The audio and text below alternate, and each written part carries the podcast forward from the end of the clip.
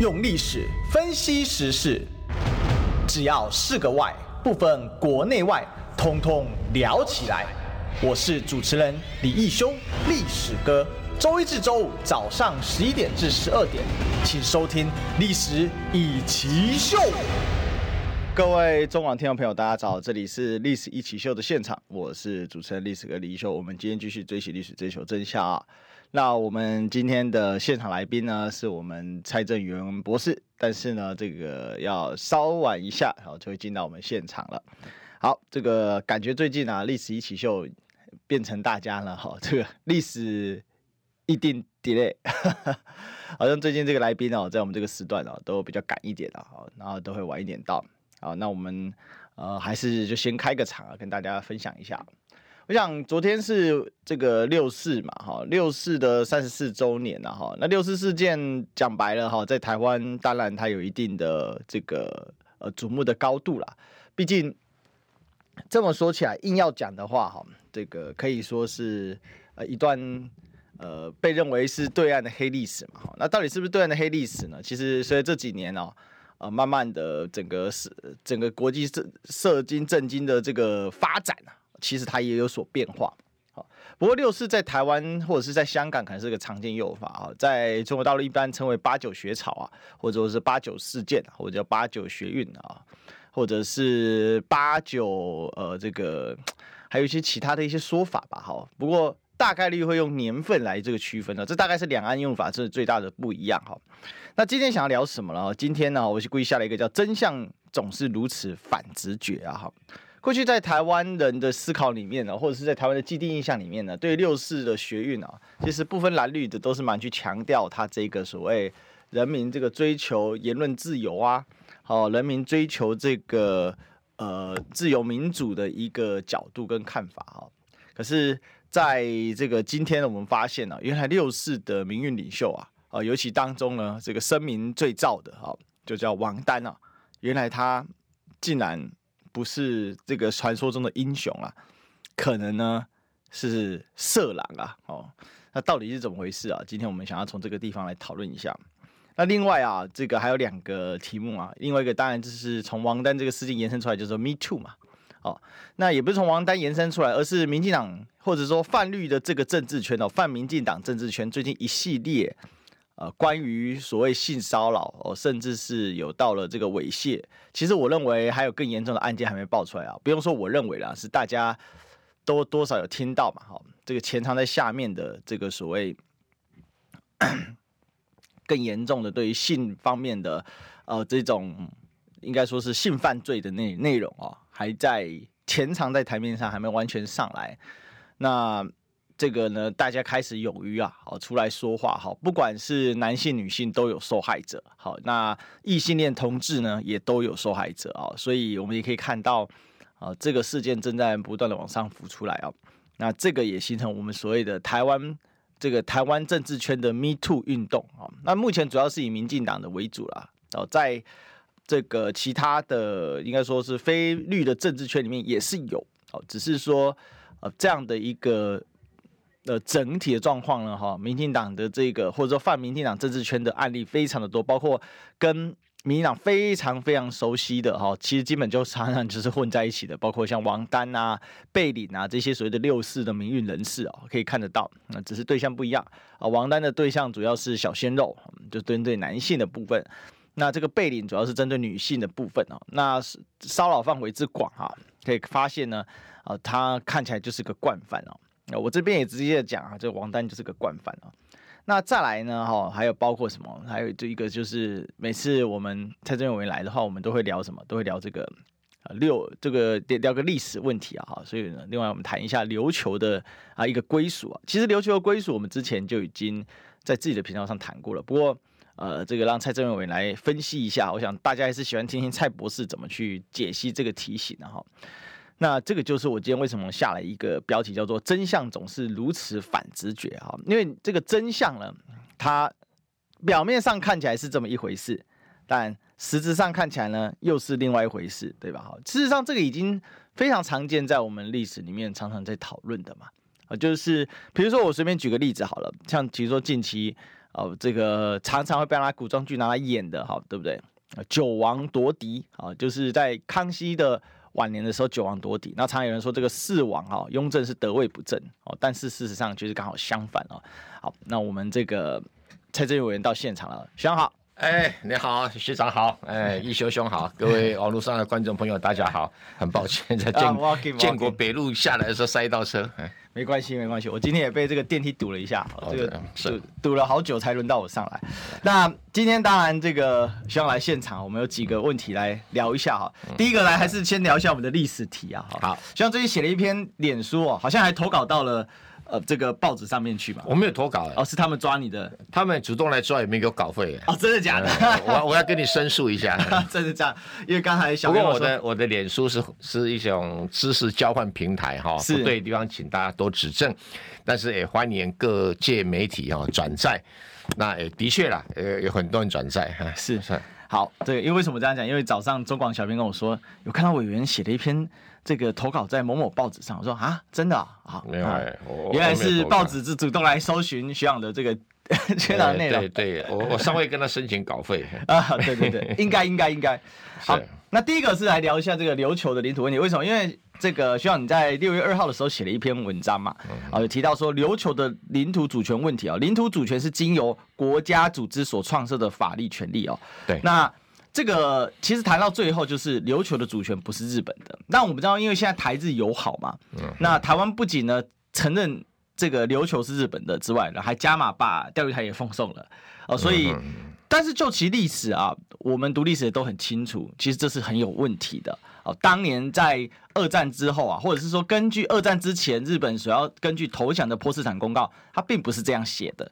那学长做了很详细的解析，是不是跟我们谈一下？我们很多直觉说，Okinawa 日本的啊，我们去 Okinawa 就是去日本玩呐、啊。好，你看日本南方的小岛多么有风情，可是根本不是日本的。呃，我们当然有很多人对琉球的历史有一些争论呐，因为琉球本来是一个独立的王国，是后来被德川幕府时代的萨摩藩哈用武力征服，就成为萨摩藩的藩属国。那最后明治天皇琉球处分哈，就把这个他下了一个琉球处分令，就把琉球由一个日本的呃，应该说附属国哈，嗯，就变成日本的一个县啊。因为当时当时日本很多的地方诸侯也在那一波里面呢被削藩，嗯，那通通有藩主啊，就变成什么诶。县长吧，废藩置县运动，哎，废藩置县运动是同一个时间发生的了哈。那可是不管如何，一九四五年八月十五号中午十二点哦，这一点非常重要，就是昭和天皇呃在广播宣布接受波茨坦公告，向美国、英国、中国、苏联投降。啊，那一个声明开始起，波茨坦公告才生效。嗯，也就是日本完全接受波茨坦公告的条件。波茨坦公告的全名叫做《对于日本无条件投降之公告》，就是日本你只能一有的条件投降，你不可以开条件啊。所以我们很确定一点，就一九四五年啊八月十五号中午十二点之前。琉球的确是日本的领土，这一点在国际上没有争论啊。我跟各位解释哦国际法怎么运作，哪一个土地是哪一个国家的领土哈。第一个必须这个国家被承认为是个主权国家，是。那第二个就是说要承认这个领土是不是属于这个主权国家，有两种状状况。第一个就是他宣誓这是他的主权嗯的领土，第二个由这个国家宣誓完了以后，其他各国没有异议。对，哎，那第三个不但没有意义，还在那边派领事馆。嗯嗯，啊，那这个确定是，所以在一九四五年昭和天皇宣布之前，琉球是日本大日本帝国的领土，这一点没有争议啊，包括对中国来讲也没有争议。那现在就是说，日本投降的时候的条件呢、啊，就根据这个波茨坦公告的第八条，那第八条就是开罗宣言啊，那。第八条里面的规定很清楚，就是说日本的领土只限于本州啊、北海道、九州啊，还有四国，以及无人决定之小岛 啊，有个但书，无人决定之小岛。那无人是谁？We 英文写 We 啊哎，这 We 是谁？We 就是没有，We 就是这四个国家。对，因为日本追到日本不是像。别人投降，只向四个国家投降，对就是美国、英国、中国啊，这个苏联。注意到那个日本投降的文件里面的英文版跟中文版都是都有点差距，中文版是有人故意犯的犯错的，英文版很清楚的，就是对中国投降，不是对中华民国投降。嗯哼哼，啊，很多人可能没有注意到哈。那 以英文版的为准，嘛，叫国际上的文献以英文版。对，当时是英文版非常重要。嗯，那那所以波茨坦公告里面的规定就是说，诶，无人决定是小岛，那无人就是四个国家，此外其他没有人有权利决定嘛。对啊，那这个接下来就是波茨坦公公告里面哈引用的开罗宣言第三段就讲，嗯哼，美国。中国、英、苏联、英国，哈都不可以因为战争而获得条约以外的领土，不可以去侵占日本的任何领土。对，啊，所以美国只能占领军事占领琉球，他也不可以取得琉球的主权 啊。这是换句话说，四个国家也各自都有约束。是，哎，比如说那个 这个苏联哈拿到库页岛是另外的条约的，对，跟这个无关哈。那台湾拿，呃、欸，中国拿到台湾跟澎湖还有满洲拿回去，这个也是开罗宣言规定的，嗯啊，所以，所以就是就是大家有讲好，就是说除此之外，我们不跟日本要求领土主权哈。那也因此，琉球不可能成为美军美国的领土哈。然后根据旧金山合约第三条的规定，就是一九五四年后来后来的旧金山合约规定，就是日本啊跟美国达成的合约哦，还有英国。中国跟苏联没有签，没签，所以中国苏联不受这个旧金山合约的拘束。是很多人动不动讲旧金山合约是台湾地位未定论的来源，呃，跟我们无关，根本就没签，因为苏联中国没签。嗯，而且而且台湾是当事国是中国，是、哦，所以当时中国没签的话就不生效。嗯，所以就没有台湾地位未定论的问题哈。嗯那这个旧金山合约里面有规定说，日本同意美国将琉球提交联合国，成为联合国的托管领土，而且由美国担任管理当局。哦，这是旧金山合约，美国跟日本自己签哦。啊，那因为当时琉球因为琉球战役，所以琉球已经在美军的占领底下了嘛，哈。他等于是对现状的既定承认的吧？不，军事占领是有占领权，是因为你战败国被战。战胜国这个占领，然后战胜国要把军队撤掉的话，哈，你必须达成合约才能撤军。是的，那这个可是因为占领军不是中国，不是苏联，不是英国，所以三国不是当事国。嗯，所以旧金山合约的话，规定日本跟琉球有这么一个特殊的规定，跟其他当非当事国就无关了嘛，哈。是。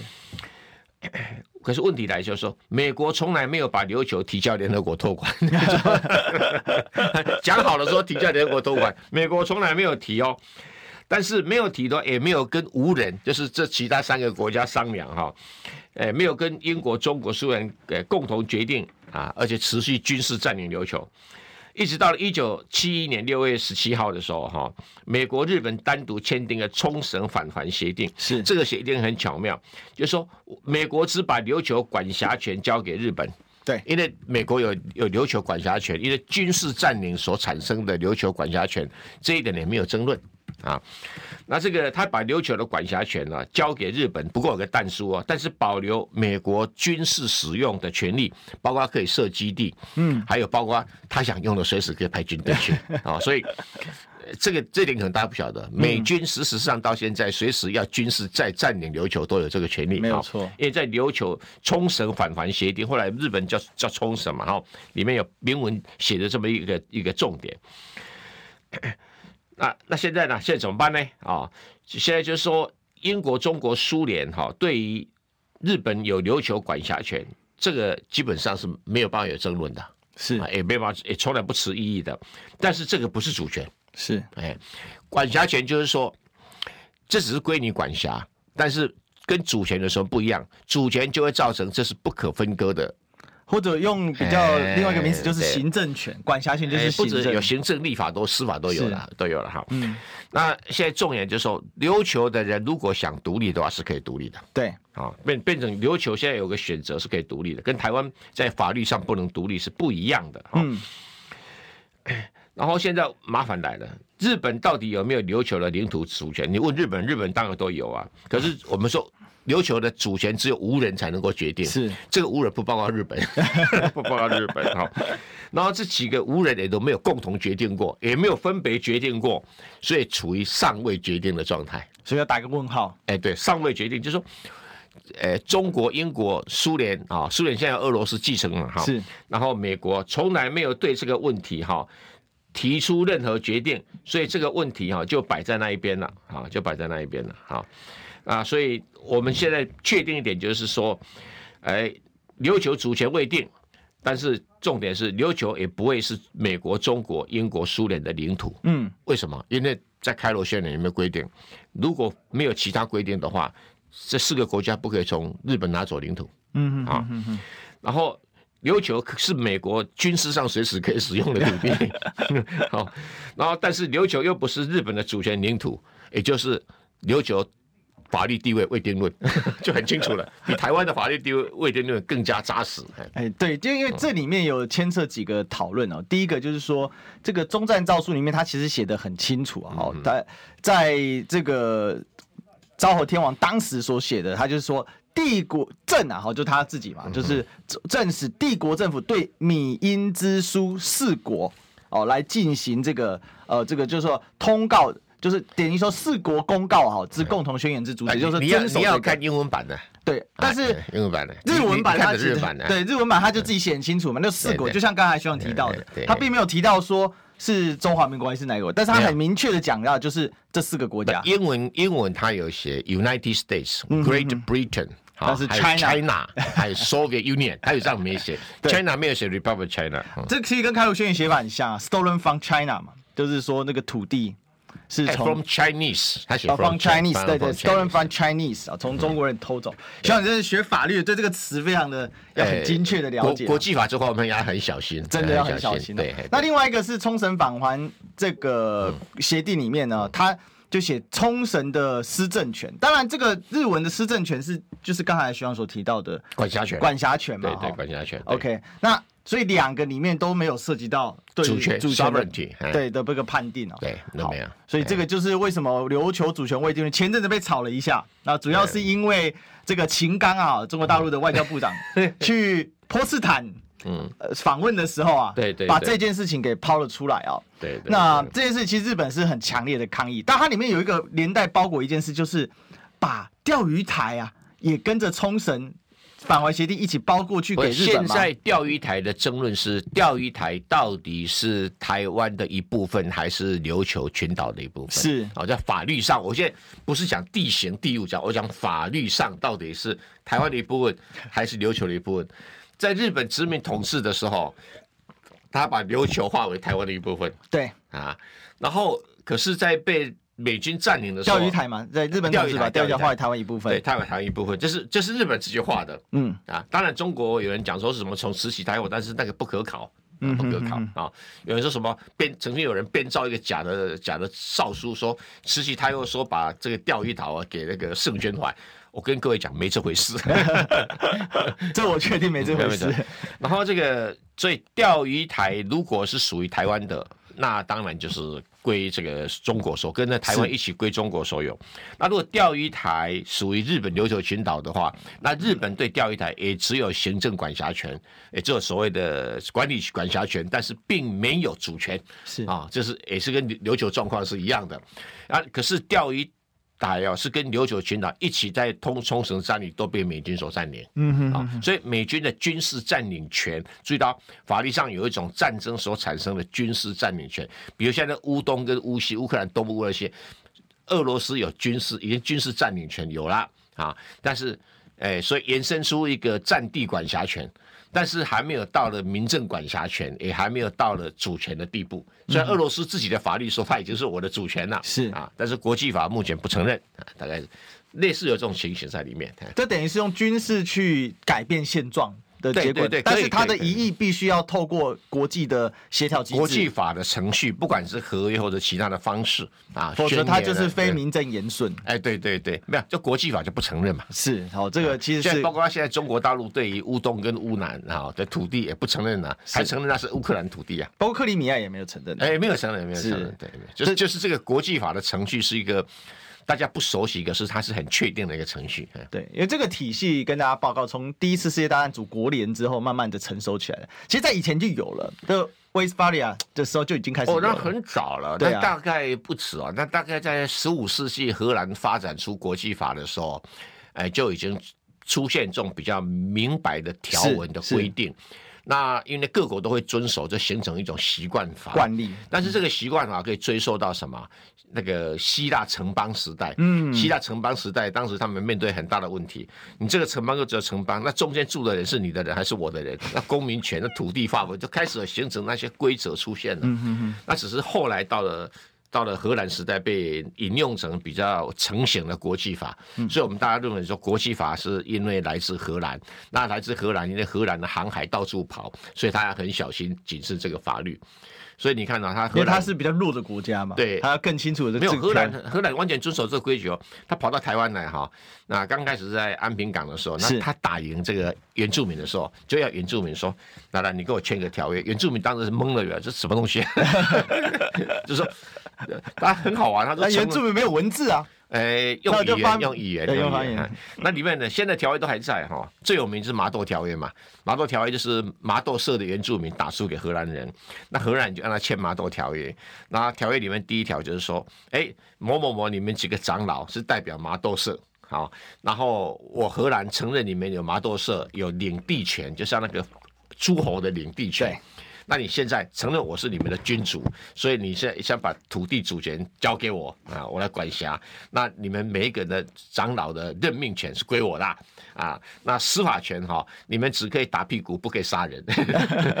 所以一般的惩罚，如果你们判人家死刑，通通归我才有这个权利哦。所以，所以当时原住民就就也搞不清楚，慢慢熟悉这样的一个法律制度。可是这完全符合国际法，比如你要要一个征服一个部落，那你有军事占领权，然后。来荷兰军队要撤的时候，你就签约啊，签约就是你要我承认你有你有这个诶部落的领地权，可是你要承认我有领土主权啊，就是我可以去操纵你的人事啊，大概是大概制度上是这样运作的。是好是，那所以我们今天谈，我们现在谈为什么说很多教科书在讲说什么国家是什么，这国家有领土啊什么什么讲了一大堆，其实错了，是国家是什么？我们现在讲的是什么是国家？嗯啊那。正确的国际法的定义是，国家就是有拥有领土主权的政治组织。很多政治组织啊，比如说游击队的基地啦，是啊，或者是呃什么一种党派政府啦，像以前孙中山在广东搞的这个呃广东这个什么军政府啊，广东军政府，那个那个都不是主权政府啊。嗯，那现在就说你必须拥有领土主权的政治组织，你才可以宣称你是个国家。就领土主权人民政府嘛，哎。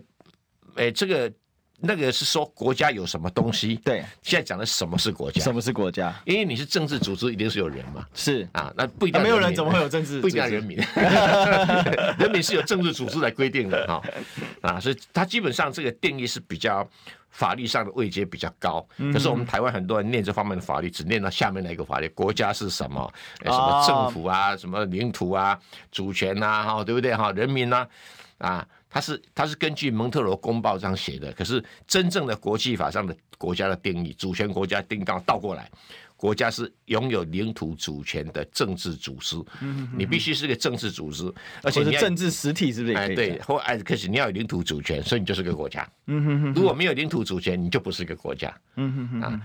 所以这样就很清楚了，这样非常清楚，这样非常清楚。所以这样就不会形成所谓我人喊一喊说我是国家就是国家这种事情，没 没这种事。对，比如说我们在大街讲说我是红海集团，那对不起，你不是，你可能是当铺是吧？所以不能自己喊自己对啊。但有一件事情呢，不喊也不行的，我们要进广告。听不够吗？快上各大 Podcast 平台搜寻中广新闻网，新闻还有精彩节目都准时推送给您。带您听不一样的新闻，中广新闻。用历史分析国内外，只要是个“外”，统统聊起来。我是主持人李一修，历史哥，请收听《历史以奇秀》。欢迎回来，这里是历史一起秀的现场，我是主持人历史哥李一修。我们今天继续追寻历史，追求真相。我们今天现场来宾是我们蔡志远博士。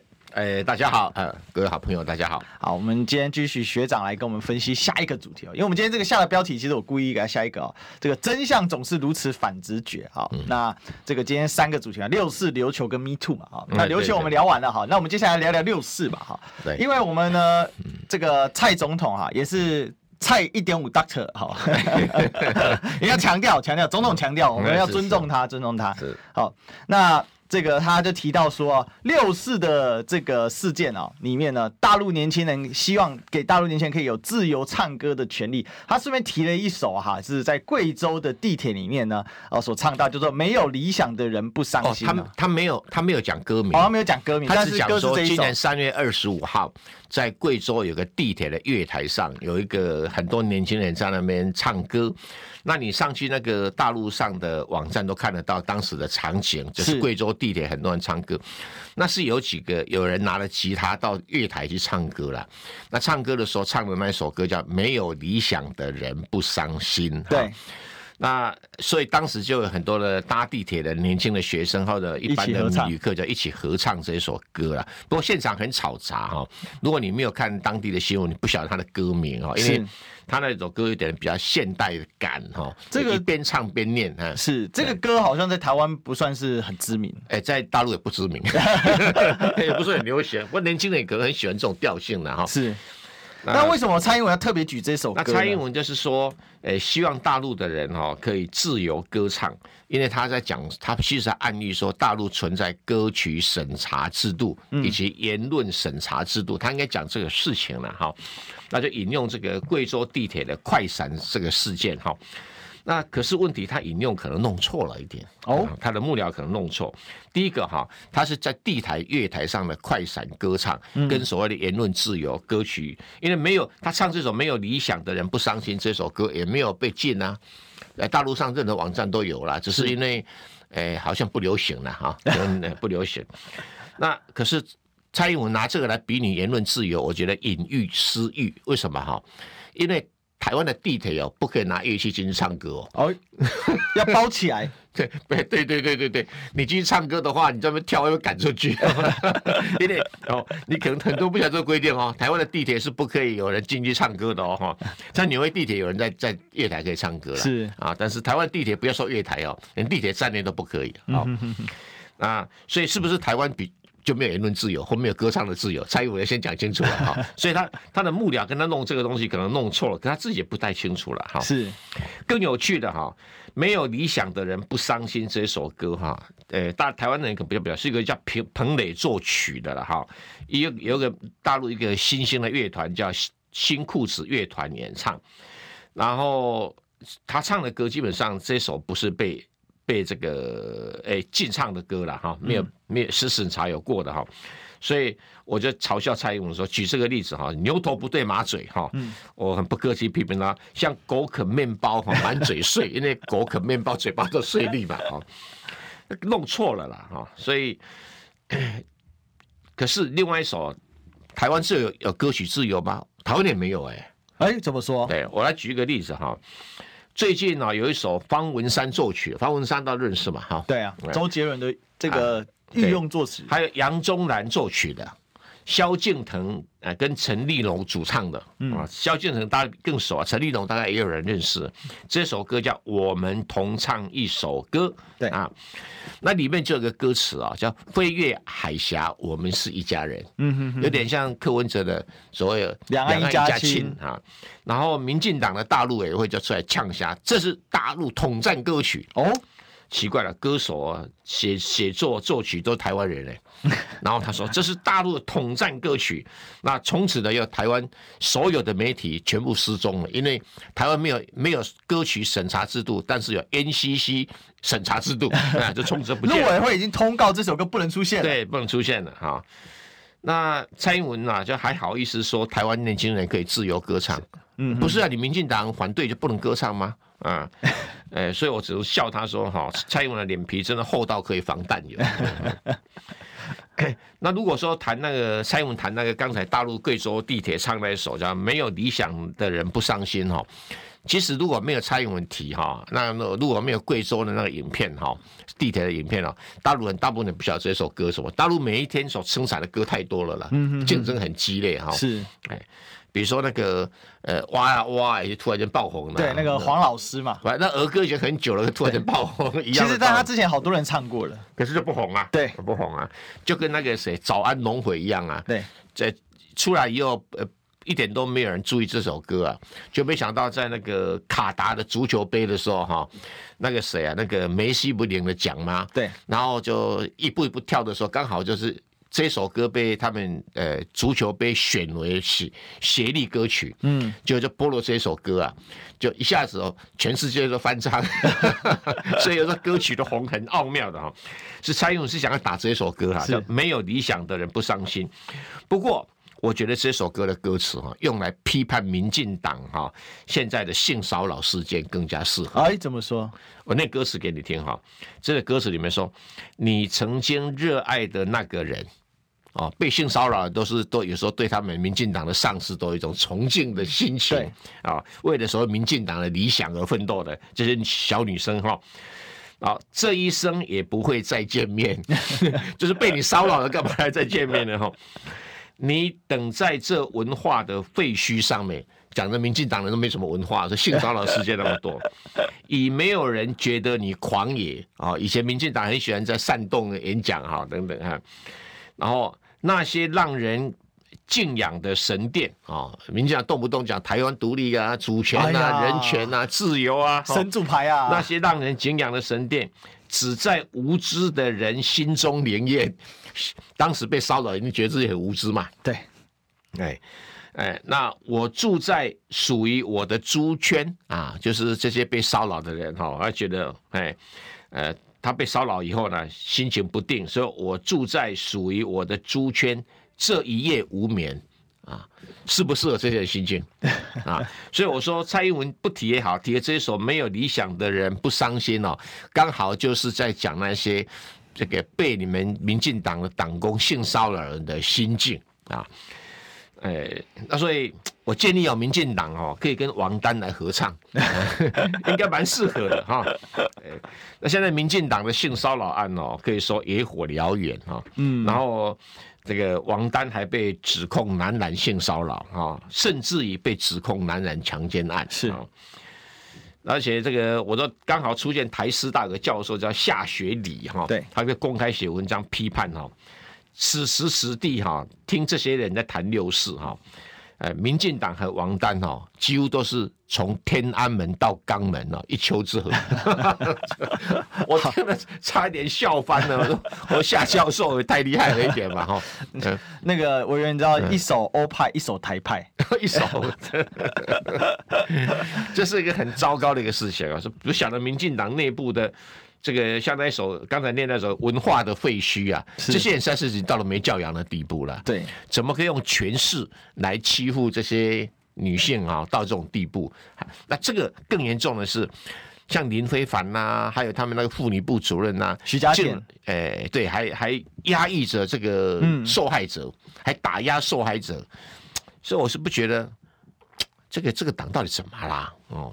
他体制有问题，而且国民党哈提了很多这个性骚扰的防治案，被他们反对，是反对的还是冯范云呐，哈这些高嘉瑜啊，对立委的女性啊，很怪，他们可能听从党意吧。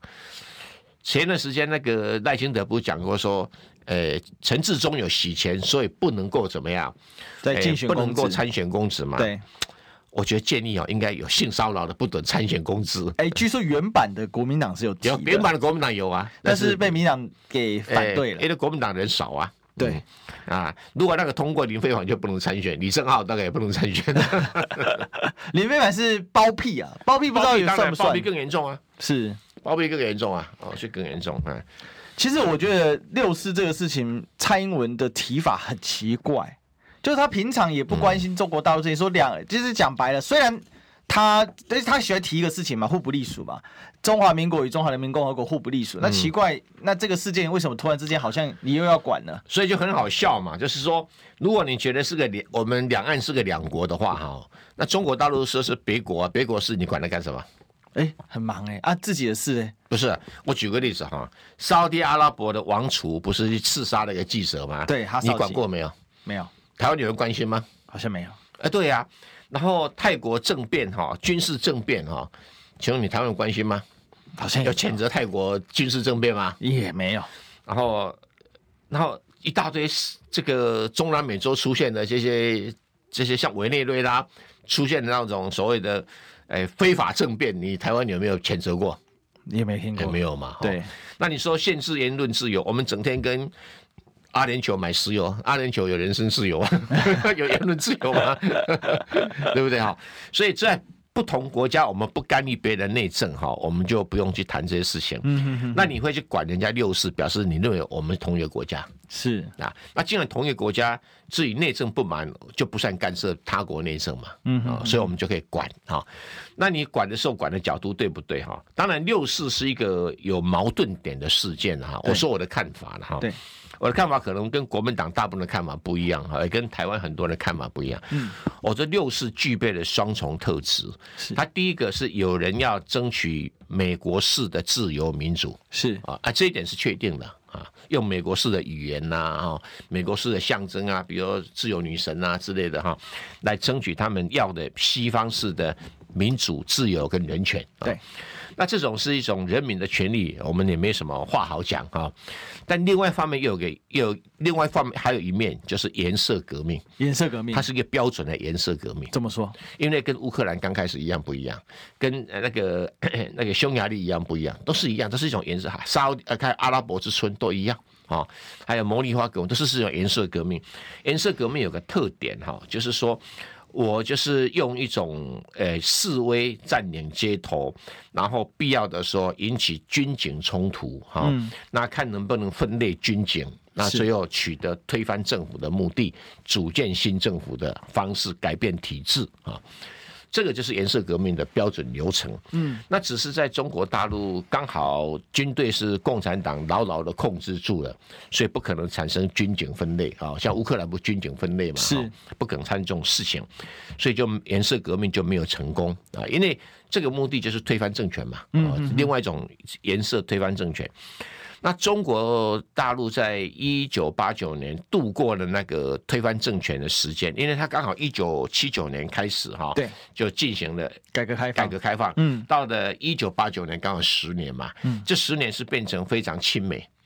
中国大陆非常亲美，是，所以美国的思想就会进去，对，那就在美在大陆培养大量的亲美派知识分子啊、大学啦、啊、等等，甚至也有官员也，哎，对对对，官员也是这样子的哈，亲美派，他们以为走向美国路线，中国可以更加的进步，是，但是后来邓小平啊完全反对这个做法，他就不客气就派兵来镇压啊。派兵来镇压的时候，当然会有流血的事件呐、啊，但流血事件可能各方报道不一致。但不管如何，经过那个事件以后，邓小平把中国带上了另外一个位阶，啊，他用他的共产党的掌控力量，变成一个庞大的经济发展的机器，啊。这个这个机器如果是在六四天安门革命垮下去的话，这个机器就后来就不可能成为中国经济发展的动力。嗯哼，那 这个机器后来把中国的经济成长带到今天的世界第二大的局面，功不可没。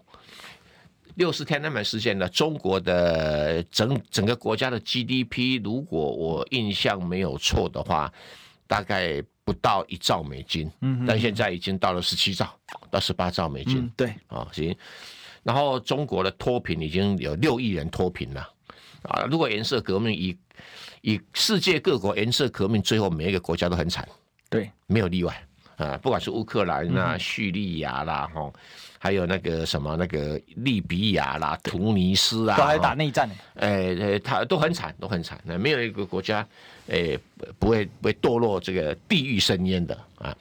我到现在没有看过颜色革命有成功过的，就是你可以换政权很容易，可是接下来的话就就完全失控了，嗯，哎，各方争逐政权权力都要就陷入大混乱，所以所以这个东西在历史上评鉴会有两极啦啊！那我是觉得应该不偏不倚啊，应该不偏不倚。整体来讲哦，我们只能说邓小平是成功的，嗯，是成功的。那有人说哦，他杀了很多人，很多学生，呃，学生跟群众也杀了解放军了，你就不提了哈。当然两边两边都有了哈。啊，谁多谁少？那在历史上这种转折点的流血事件是很难免的，嗯啊，也不能因为流血事件就说一定是一个。一个错，一个什么大重大的罪责？那如果要这样讲的话，在民国十七年（一九二八年），蒋介石清党屠杀共产党人超过十将近十万人，嗯哼哼，啊，那那要是算是算什么账，对不对？哈，那只是后来共产党没有被蒋介石消灭，倒过来蒋介石被共产党赶出中国大陆，只是这样子而已啦。哈，所以这种这种政政变的事情哦。很难说是非对错，但是重要政治人物在其一生的时候，像邓小平这样子哈，即使有六四天安门的事件，他照常把中国带上了一个历史上最高峰的一个位置。嗯，这一点功劳不可否认。中中国在历史上从来没有这么高的强而有力的一个生产体系出现。是。好，这个生这个整个六四它的一个性质哦，其实我觉得呃，这个需要提出一个很重要的观念，就是说它这个二元的属性啊，对，它同时具有两种特征。对，好，那通常都会去侧重一块，那就很难看清这整个事件的原貌哈。对，那就跟我们广播一样哈，我们也有广告的属性，我们进广告。听医生的话，给您健康小提醒。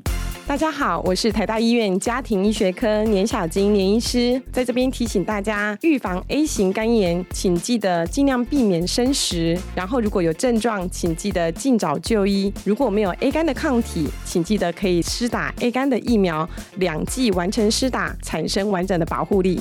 想听最实用的医疗资讯，锁定每天中午十二点，中广新闻网、流行网，听医生的话。用历史分析国内外，只要是个“外”，统统聊起来。我是主持人李易修，历史哥，请收听《历史一起 SHOW》。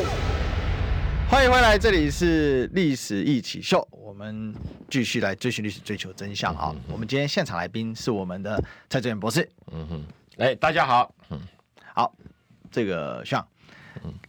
Me Too 运动现在已经整个如野火燎原般烧开了哦。嗯哼。那你觉得民进党到现在的状况到底是怎么样？当然也传出说国民党也有一些人啊被指控啊，包括像现在最有名是傅昆萁，另外还有国民党一个智库的副研究员啊。嗯。那当然我去细究了每个案件的状况，还是有一些落差了啊。但真的目前至少对民进党的指控这方面相对是蛮详细。那当然还有整个泛民进党的政治圈。哦，包括像我们刚才提到王丹，哦，那是更加的确实的指控，呃，那位受害人呢，也是过去林亮君的助理啊，都已经出来讲的非常详细，也提供相关的证据哦。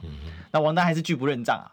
那我们可以看到，呃，这一整群，其实那个受害者他直接挑明就说，王丹你就是跟民进党跟独派混在一起，嗯哦，你拿了很多东西，哦，那直白的就讲，所以我们现在在担心的是说，这个 Me Too 运动，当然。呃，第一个，您觉得有没有到头了？哦，就是说还会继续再往下烧。第二个是说，这个民进党的这个政治文化好像跟他们所讲的那个表面那个样子，那个伪光正的样子，好像不太一样啊。民进党里面有很多人哈，跟我一样都出身本省籍的家庭。我说我很了解，因为本省籍的家庭哈，那么多多少少会受到日本的文化的影响。日本的文化对女性的物化是很严重的，而且还通常会以物化女性来表现自己的英雄气概。相对的哈，那些流离失所的外省人，这种情形就比较少哈。那这个民进党里面的这些这些人有这种东西啊，其实一点都不压抑，因为怎么讲呢？它是个职场，知道跟各位解释一下哦。性骚扰案件是有分场域的，是啊。第一种啊，就是叫做职场，职场是最糟糕，而且最应该管理的，而且最能管理，而不管理就更不可原谅。什么叫职场？就是你在同一个体制里面上班。